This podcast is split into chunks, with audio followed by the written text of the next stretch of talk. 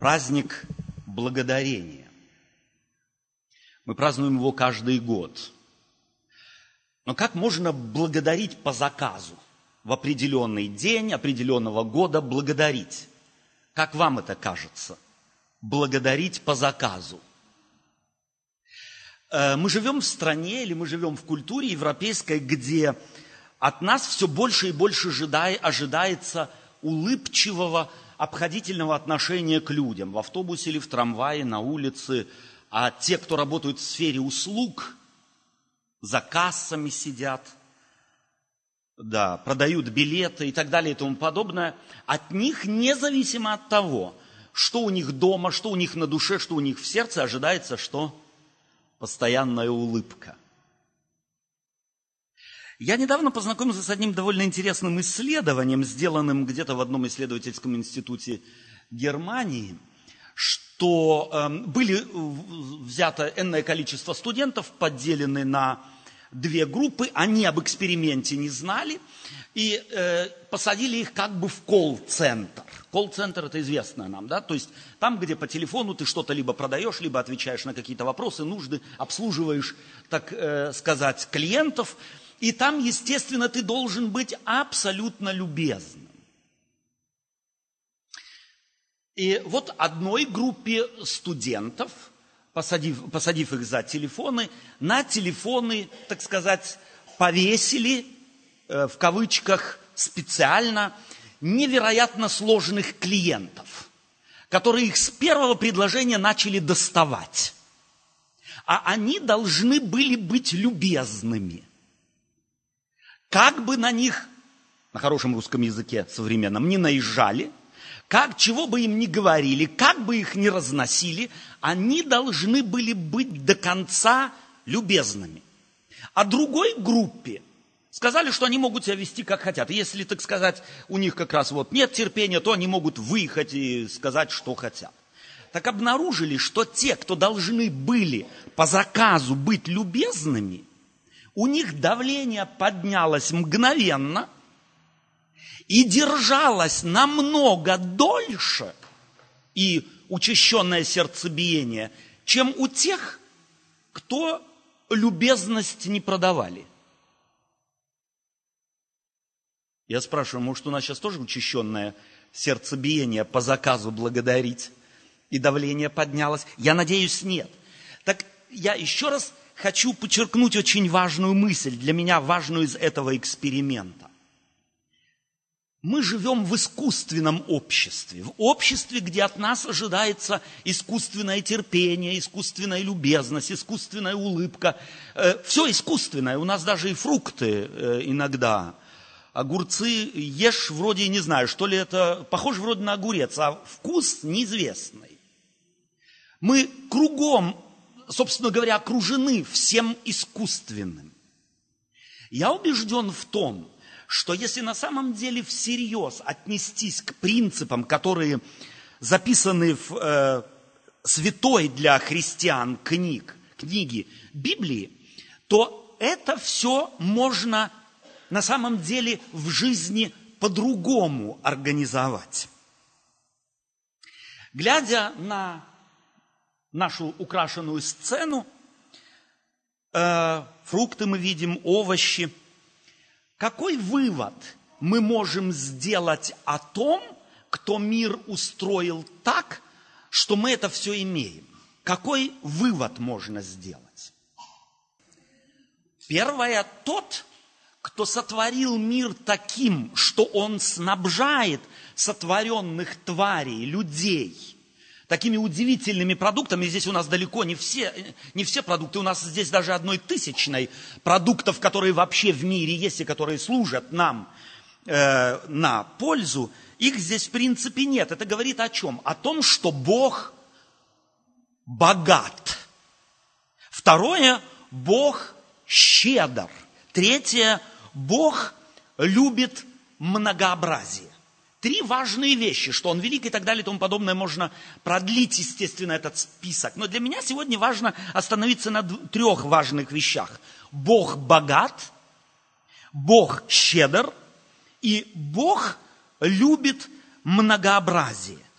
и создает невероятно многообразный мир. В противоположность ему мы стремимся к чему? К богатству однозначно. Нам подавай. Но для кого? Для себя. А все остальное мы жадны, мы не щедрый. Человек по природе своей не является собой некое существо крайне щедрое. Возьмите двух младенцев в одну, э, в, э, посадите в один манеж и дайте одно яблоко на двоих, и вы увидите, как они будут его делить. И мы не любим многообразие. Мы стремимся к однообразию. Мы стремимся к унитаризму.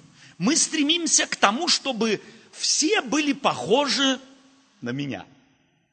Не дай Бог, конечно, на меня быть похожим. Но я имею в виду, у нас в голове, чем меньше форм, тем, чем меньше разнообразия, особенно когда речь идет о духовных величинах, тем мы счастливей.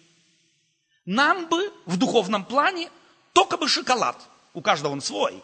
Но только бы это. И если бы все хотели тот шоколад, который я хочу, то я был бы счастлив, как они уже будут счастливы или нет, это меня вообще не волнует. Так мы, кстати, воспитываем наших детей. Мы их воспитываем в стремление на однообразие. В чем оно заключается? Главным словом в воспитании детей у родителей, знаете, по исследованию психологов, какое?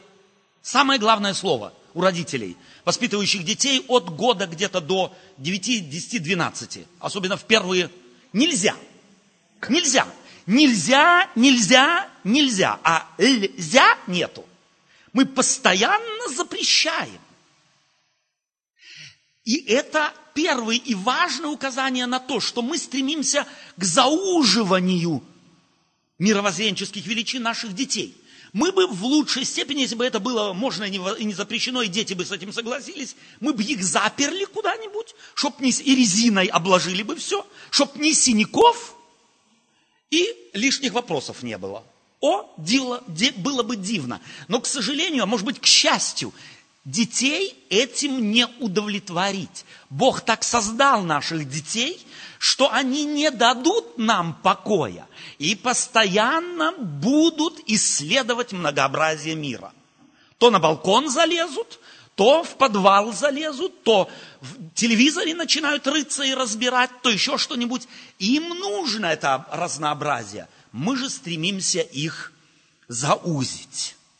А Бог одарил нас невероятным многообразием форм, звуков, цвет, цветов и так далее и тому подобное.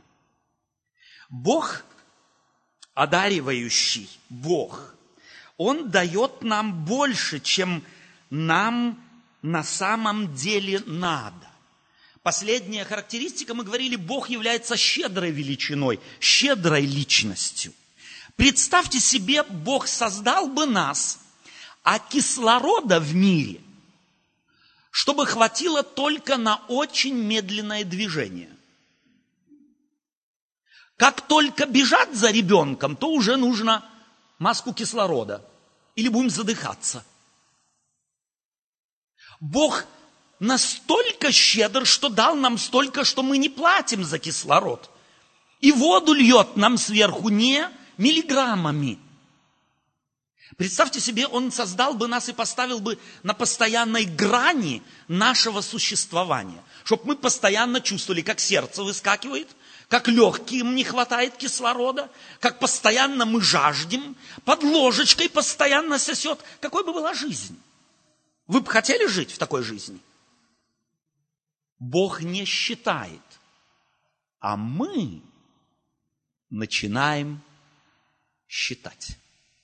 Как только речь заходит о нас, о нашем долге по отношению к кому-то, мы тут же начинаем загибать пальцы. Я то, я это, я пятое, я десятое, двадцатое, а ты. И поэтому мне хочется, чтобы мы сегодня, может быть, задумывались, празднуя праздник благодарения, об этих трех качествах Бога. о его невероятном богатстве, его невозможно сделать бедным, о его невероятной щедрости и о том, что он любит многообразие. Бог еще любит то, чтобы мы, люди, умели его щедрот, щедротами и его любовью к многообразию наслаждаться. Наслаждение, радость и удовольствие. Как вы думаете, это, эти понятия совместимы с понятием Бог? Наслаждение, радость и удовольствие. Совместимы? У меня такое впечатление, что в большинстве голов христиан э, у, с Богом совмещают другие вещи, такие как скука, однотонность, абсолютную серьезность, постность мины и неопределенный вид какой-то. Когда мы говорим о Боге, то, скорее всего, а что там такого? Туда надо ходить только кому? Бабушкам. Вот когда мне будет 70, вот тогда я пойду в церковь. Потому что что там делать молодому человеку? Все постные, все скучные, все, да, серьезные чересчур. Не дай Господь шутку какую-нибудь или еще что-нибудь. У меня такое впечатление, что если бы так вот проинтервьюировать людей, то они, скорее всего, согласились бы со вторым, нежели с первым. И если бы в описании Бога и появились бы такие вещи, как наслаждение, радость, удовольствие, то они были бы на последнем 99-м сотом месте. И я спрашиваю себя, и тебя тоже, како, каково твое представление о Боге? таково, каково твое представление о Боге, такова и твоя религия. Она неотделима от твоих представлений.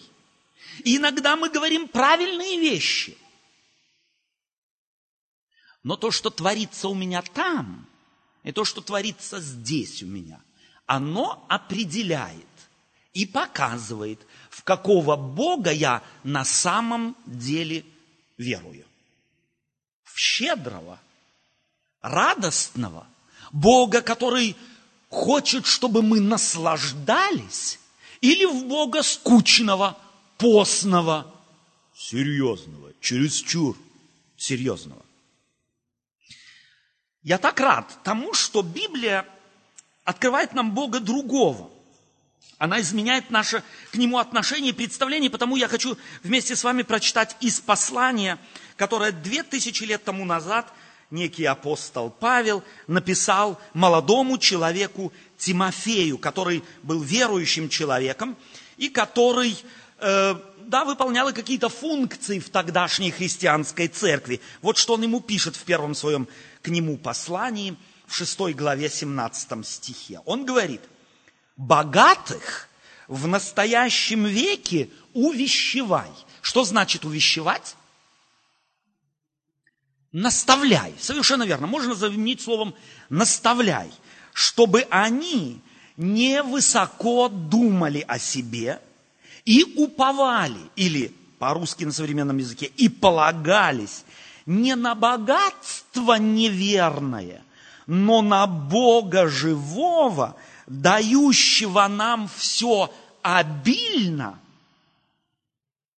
для наслаждения – Здесь на самом деле в Библии, я не придумал, откройте ваши Библии, здесь написано, дает обильно для наслаждения. Мы когда-то останавливались на этом факте. Бог хочет, чтобы люди наслаждались. Чем заняты в большинстве своем верующие люди? Отказом от наслаждения. Самое высшее достижение религии – это монастыри. Завязанные женщины, чтобы только глаза видно было. и мужчины в рясах. И это все отдельно, чтобы никак не наслаждаться прелестью созданного Богом творения. Ни в коем случае. Чем меньше наслаждения, тем праведнее. Но в Библии стоит что-то другое. Он дает обильно, не для того, чтобы настроение испортить, и не для того, чтобы с постными физиономиями по свету ходили, а чтобы мы могли наслаждаться. Он дает обильно, то есть много, чтобы можно было наслаждаться. И теперь у меня вопрос. Можем ли мы, здесь сидящие, научились ли мы по-настоящему наслаждаться, по-настоящему праздновать? Что из себя представляет настоящее наслаждение? Богатство и имущество человека не гарантирует наслаждение. Если человек не научился наслаждаться жизнью, завали его золотом, завали его имуществом, завали его богатством, он умрет в постности своей. Итак, еще раз, можем ли мы наслаждаться? Такое на самом деле может быть. И на самом деле нередко в жизни случается – что люди имеют много, но наслаждаться тем, что они имеют, не могут. Уже древний мудрец Соломон написал следующие вещи.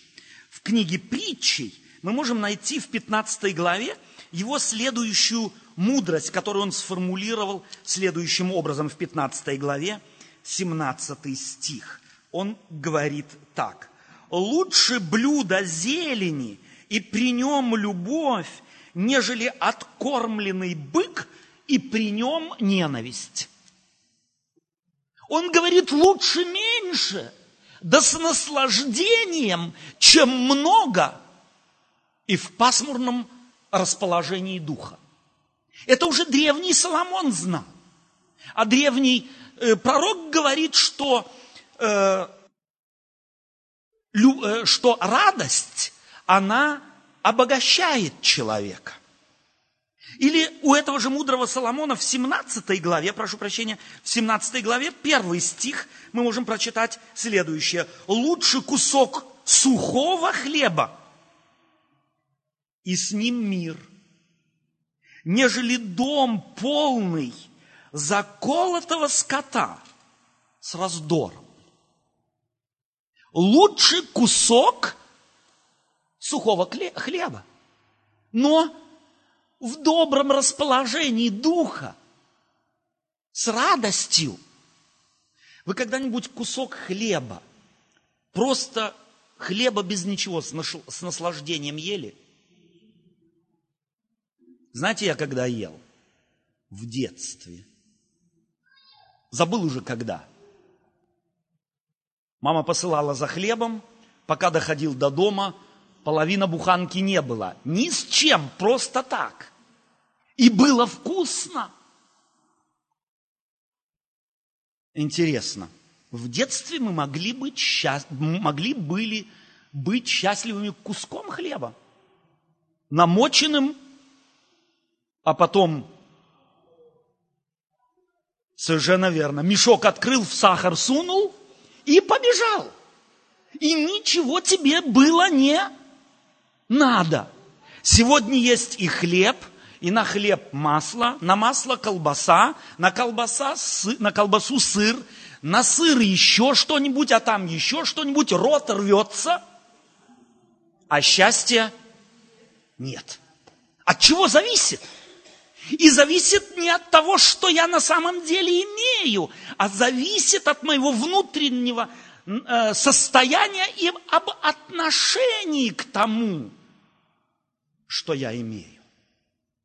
И у меня такое впечатление, что чем старше мы становимся, тем должны бы становиться разумней, понимая, откуда все и как все, и тому радоваться. Происходит все как раз наоборот. Чем старше мы становимся, я тоже последнее время ловлю, ловлю себя на этом, ах, как славно было в прошлом. Хотя если сравнить то, что было в прошлом с настоящим. И здесь у меня следующий вопрос. Здесь я только что читал, Павел э, увещевает Тимофея, говорит, скажи богатым, увещевай их, научи их. Кто из нас богатый? Поднимите руки. Богатые. Пожалуйста, руки поднимите. Нету среди нас богатых? Вот в этом и вся наша проблема. Знаете ли вы, что все, кто здесь сидит, без исключения, являются невероятно богатыми людьми? Тетя Эмма, вы от вашего социального дохода помогаете в Казахстан? О, а говорит бедная – может отделить отсюда, от Германии, послать в какой-то Казахстан. А теперь я вас всех спрашиваю, кто не посылает в Казахстан или в Россию или еще что-нибудь? Только, может быть, тот, у кого там родственников нет. Все, у кого есть родственники, туда посылают. Ну вы же не сидите без хлеба? Нет, нет, не сидим.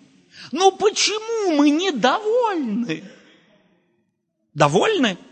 Вы знаете, иногда, когда я захожу вот так в нашу церковь, смотрю так вот бегло – я думаю, иногда собрались все умирать. Приговор всем подписали. Сидят и ждут, когда он в исполнение будет приведен.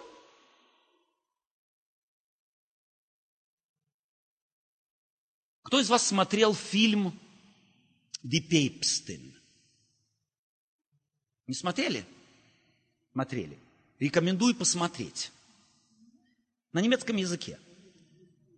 Может быть, уже есть на русском, не знаю, может, уже украли русский и перевели на русский язык, не знаю. А, э, папа, женщина папа римский, да? Да. Иоанна еще, да, она Иоанна называется, окей. Посмотрите этот фильм, хотя бы ради того, там представлено, представлен образ жизни людей девятого столетия. Они должны были месить грязь и весной, и зимой, и осенью, и летом. Жили не доедая постоянно, у них постоянно урчал желудок. Это делало их агрессивными. Они буквально жили в постоянных конфликтах от постоянной недостачи. Лучшие из них, князья и короли, мучились в шаме, мучились различными другими болезнями, холодом, простудой, у них горячая вода не текла из стенки. У кого из нас нет горячей воды дома? Кому ведрами приходится из колодца носить за 30, 300 метров или 300 шагов туда и обратно? Я пол моего детства проносил ведра с водой, а в среду, когда мама стирала, занимался этим с утра до вечера.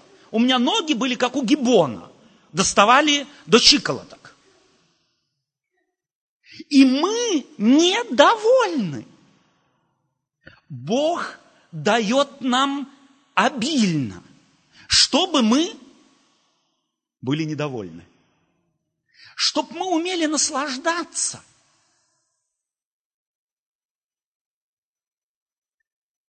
Итак, мы выяснили, что мы, оказывается, богаты. Хотя этого до последнего момента, может быть, не подозревали. Я хотел бы, чтобы вы это не забыли надолго. Мы, все, кто здесь сидит, гораздо более богаты, чем кто-то из нас думает. Но богатство, дорогие друзья, это не проблема. Бог через апостола Павла Тимофею не говорит, скажи богатым, пусть они о том, как можно быстрее позаботятся, чтобы стать бомжами, бездомными. Это он не говорит. Он говорит им, нау, научатся, пусть они с этим обходиться. Я думаю, что настало время и нам немного подумать о том, чтобы мы научились тем, что мы имеем, и мы на самом деле имеем немало, наслаждаться. У нас здесь сегодня, по-моему, только один человек пришел с палочкой, да? Тетя Фрида, вы только с палочкой пришли. Все остальные ходят без палочки. Павел не так давно с палочкой ходил. Рад, что ходишь без палочки или скучаешь по ней?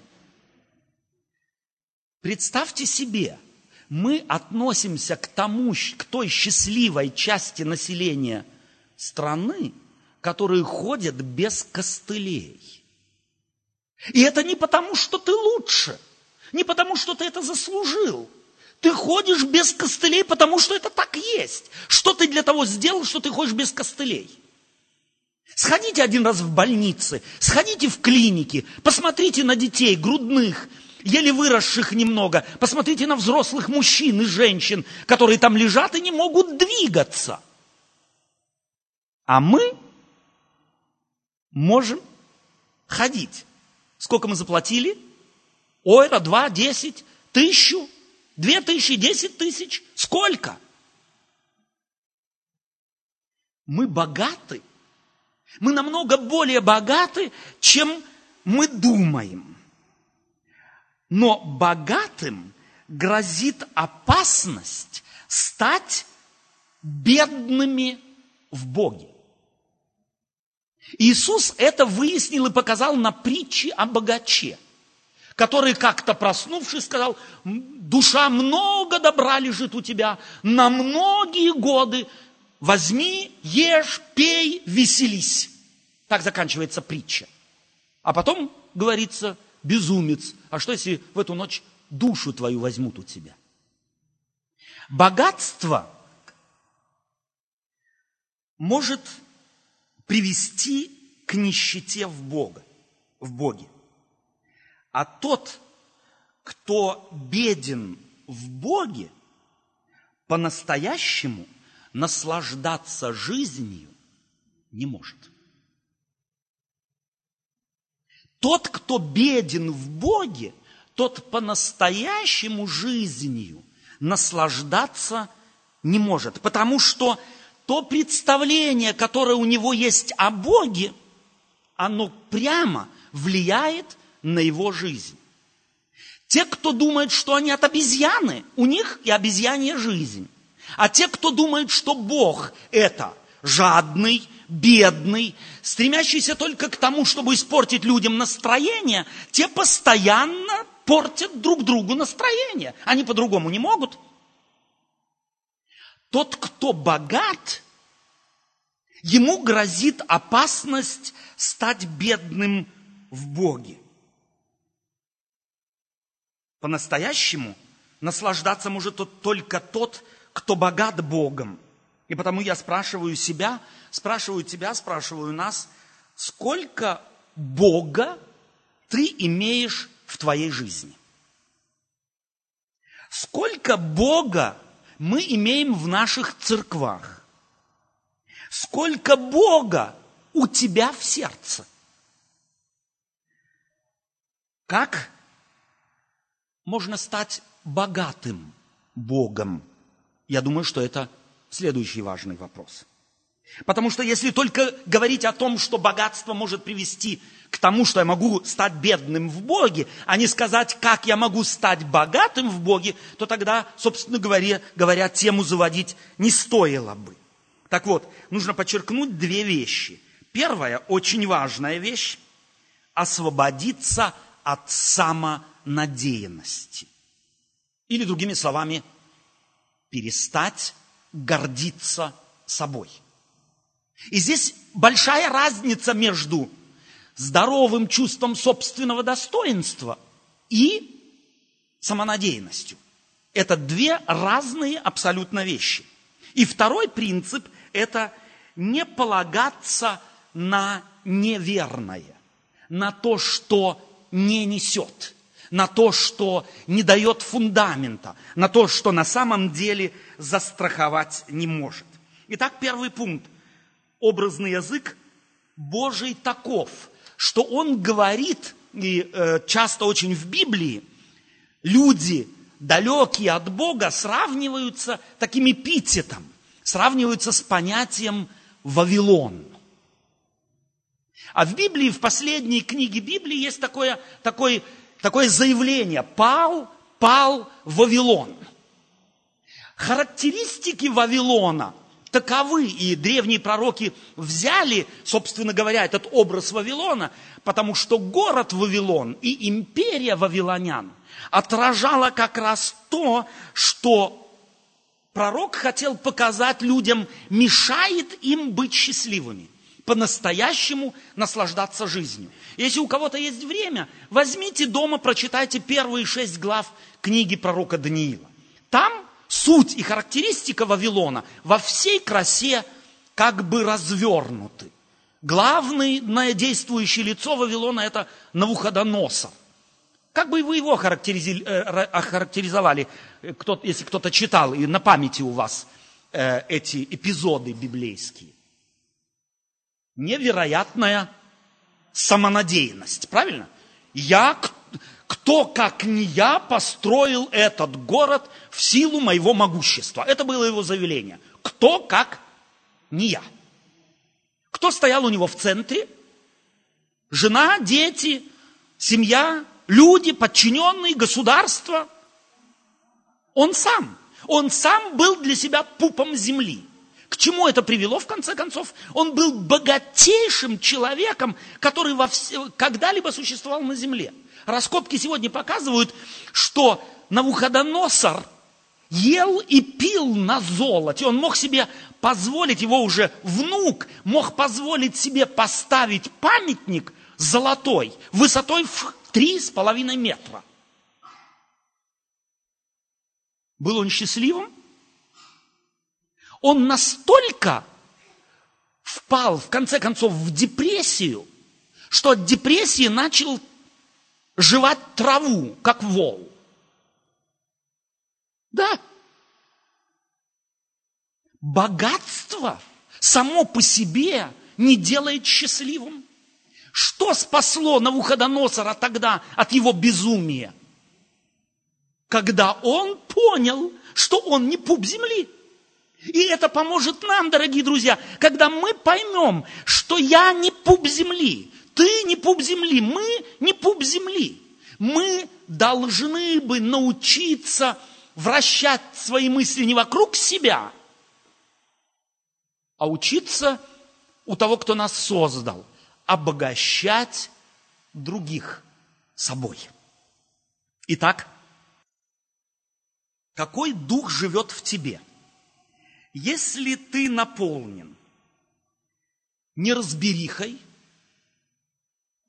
гордостью, если ты угнетаешь других людей, постоянно получая их, какими они должны быть, а не заботишься о себе, если ты распространяешь страх, нагнетаешь страх, то в тебе дух Вавилона. Об этом духе сказано, что он пал, то есть на нем строить невозможно. Это абсолютно ненадежная философия и подход к жизни. Бог – единственная страховка. Как можно стать богатым им? Богатым Богом можно стать только если я пойму одну вещь. Полагаться на себя и думать, что я совсем справлюсь и все сделаю, и я завишу только от себя, если мы это поймем, и поймем, что это не тот путь, отсюда начинается нормальное отношение к жизни. Еще раз последний вопрос. Так вот, можно вслух не говорить. Там вот где-то в себе ответить на этот вопрос. Кто из нас не жил такими мыслями? Вот, ну, если бы хоть чуть-чуть у меня зарплата увеличилась, уже б я спокойней жил. Ну, или хотя бы на всякий случай в лотерею бы хоть один раз выиграть. Ну, хоть один раз, пусть не будет миллион, пусть будет пол. Пусть будет одна треть. Ну, выиграть вот так вот сразу. Уже б спокойней спалось. Не думаем мы так. Все ведь так думают. Но не от того, что я имею, зависит мое счастье. Оно зависит от того, как я отношусь к тому, что я имею.